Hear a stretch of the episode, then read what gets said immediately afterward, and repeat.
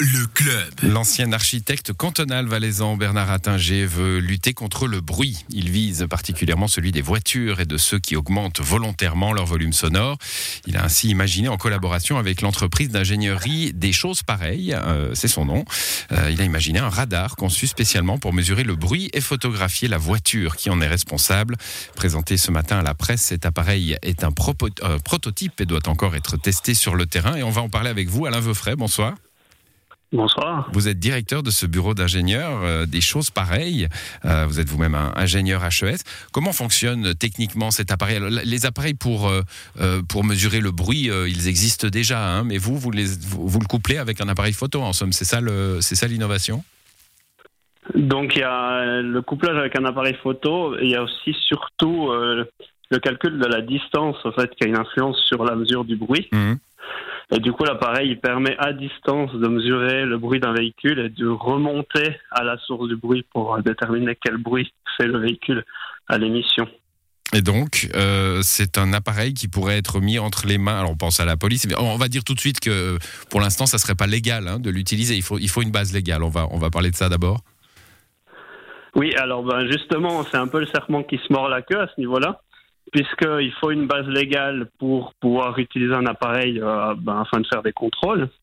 Et euh, pour construire une base légale, eh ben, l'Institut de métrologie a besoin d'un appareil. donc c'est là où on est dans une démarche aujourd'hui où on cherche à travailler sur un site pilote, où justement on ferait des mesures euh, réelles dans, dans une situation réelle et qui permettrait de, de voir dans quel euh, contexte on peut utiliser l'appareil, quelles sont ses limites, quels sont ses usages. Donc, l'appareil permettrait de- permettra- de- d'aider à, à créer la base légale, en somme. Exactement. Hmm. Alors bon, alors donc ça c'est dit, hein, il sera pas entre les mains de la police, du moins légalement et officiellement tout de suite, mais il faut maintenant le tester. C'est la police qui va le faire? Alors en tout cas, la, la- la police cantonale est intéressée à, à voir euh, à quoi ressemble cet appareil sur le terrain. Euh, il y a plusieurs autres communes qui, qui ont montré leurs intérêts. Il y a quand même pas mal de, de monde qui cherche à lutter contre le bruit. Donc euh, c'est actuellement là où on en est, c'est Hmm. c'est la recherche de partenaires à ce niveau-là. Le bruit euh, visé, euh, si je puis dire, c'est le bruit de moteur trafiqué, le bruit excessif.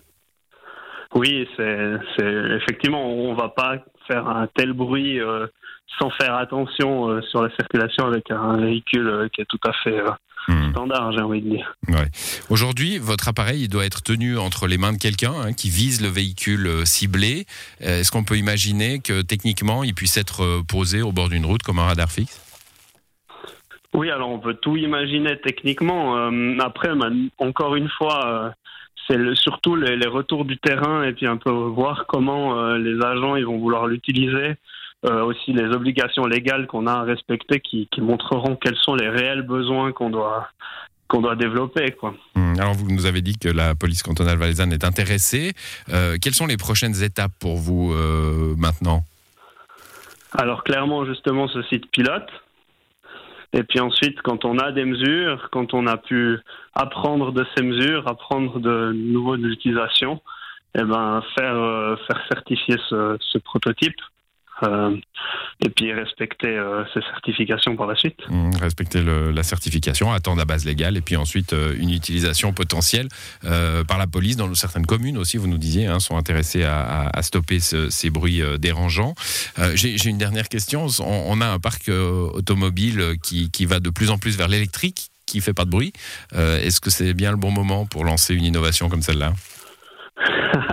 Alors bon, ça euh, c'est une vision plus stratégique. hein. Moi, je suis le développeur technique. Euh, maintenant, il y a de toute façon une période Bon, il faudra de, du de temps, hein, transition. Et voilà, et puis ça m'étonnerait que les amateurs de bruit euh, transitent à l'électrique euh, immédiatement après que ça devienne euh, normal d'utiliser de l'électrique. Ouais, Il y a même des voitures électriques, je crois, euh, sur lesquelles on peut mettre du bruit si on veut quand même avoir un gros bruit de grosse cylindrée. Donc, le bruit n'est en effet peut-être pas encore sorti de nos vies. Merci en tout cas d'être venu nous expliquer cela, Alain Veufray. Bonne soirée.